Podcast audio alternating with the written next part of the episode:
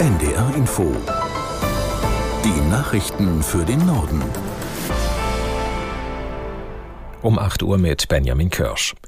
Im Verteidigungskrieg der Ukraine gegen Russland schließt Frankreichs Präsident Macron nicht aus, westliche Bodentruppen in die Kampfgebiete zu entsenden.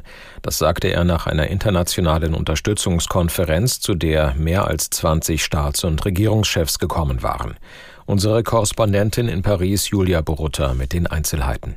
Präsident Macron hat von einem Ruck, einem Aufbäumen gesprochen. Und in der Tat, ihm geht es darum, gegen Russland ein Signal zu senden, eine Form von Abschreckung. Wir sind geeint, wir nehmen keine Option vom Tisch, äh, wäge dich nicht in Sicherheit vor uns, wir sind nicht äh, zauderlich. Und so hat er eben diese Bodentruppen erwähnt. Es gab heute keinen Konsens darüber, sagte er, äh, offiziell Bodentruppen in die Ukraine zu schicken. Aber es gebe eben eine Dynamik, in der nichts ausgeschlossen werden dürfe.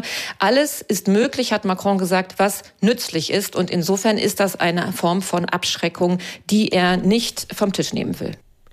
NATO-Generalsekretär Stoltenberg hat Ungarns Votum für eine NATO-Mitgliedschaft Schwedens begrüßt. Schwedens Mitgliedschaft mache uns alle stärker und sicherer, so Stoltenberg. Aus der NDR-Nachrichtenredaktion Marei Beermann. Regierungschef Christaschon zeigte sich nach der Entscheidung erleichtert und sprach von einem historischen Tag. Sein Land beendet mit dem Beitritt zu der westlichen Verteidigungsallianz seine jahrzehntelange Bündnisfreiheit. Auch Bundeskanzler Scholz erklärte auf Ex, die Entscheidung stärke das Verteidigungsbündnis und damit die Sicherheit Europas und der Welt. Ähnlich äußerte sich US-Außenministeriumssprecher Miller. Das traditionell blockfreie Schweden hatte im Mai 2022 als Reaktion auf den russischen Angriffskrieg gegen die Ukraine gemeinsam mit dem Nachbarland Finnland eine Mitgliedschaft in der NATO beantragt. Finnland konnte dem Bündnis im April 2023 beitreten, während Schweden wegen der Blockaden der Türkei und Ungarns weiter warten musste. Ankara hatte Ende Januar grünes Licht für den schwedischen Beitritt gegeben. Nach den Worten von US-Präsident Biden hat Israel einer Waffenruhe im Gazastreifen während des muslimischen Fastenmonats Ramadan zugestimmt. Diese Zeit solle genutzt werden, alle Geiseln freizubekommen, sagte Biden in einem Fernsehinterview. Der Ramadan beginnt am 10. März und dauert gut vier Wochen. Israel habe sich zudem verpflichtet, die Evakuierung der Stadt Rafah zu ermöglichen, so der US-Präsident weiter. Dort im Süden des Gazastreifens halten sich mehr als eine Million palästinensische Flüchtlinge auf. Die israelische Armee bereitet eine Bodenoffensive auf Rafah vor, um die letzten Stellungen der Hamas zu zerstören. Eigentümer von selbstgenutzten Einfamilienhäusern können von heute an Förderanträge für den Heizungstausch stellen. Unterstützt wird der Austausch alter fossiler Heizungen gegen klimafreundliche Anlagen mit einem Zuschuss von mindestens 30 Prozent.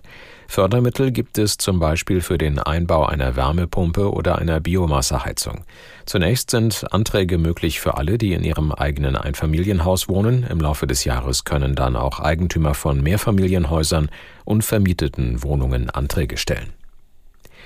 In Deutschland gibt es fast 1800 Gesetze und etwa 2850 Rechtsverordnungen auf Bundesebene. Das zeigt eine Statistik der Bundesregierung. Demnach ist das Dickicht der Vorschriften in den vergangenen zehn Jahren immer dichter geworden. Aus Berlin Eva Ellermann.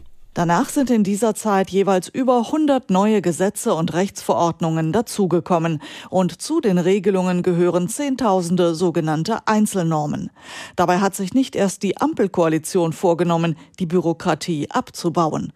Aber auch um das umzusetzen, sind Gesetze nötig, erklärt ein Sprecher des Bundesjustizministeriums. Allerdings sollen neue Regelungen einfacher und verständlicher werden. Vor allem Wirtschaftsverbände und Landwirte hatten zuletzt immer wieder über zu viel Regelungswut und Bürokratie geklagt. Nach dem Eklat um israelfeindliche Äußerungen auf der Berlinale hat Bundesjustizminister Buschmann strafrechtliche Konsequenzen ins Spiel gebracht.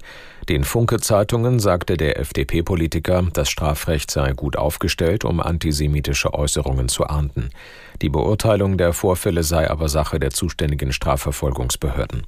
Auf der Preisverleihung der Berlinale war Israel Völkermord an den Palästinensern vorgeworfen worden. Das Festival habe schweren Schaden genommen, weil Antisemitismus dort unwidersprochen geblieben sei, sagte Buschmann. Das waren die Nachrichten.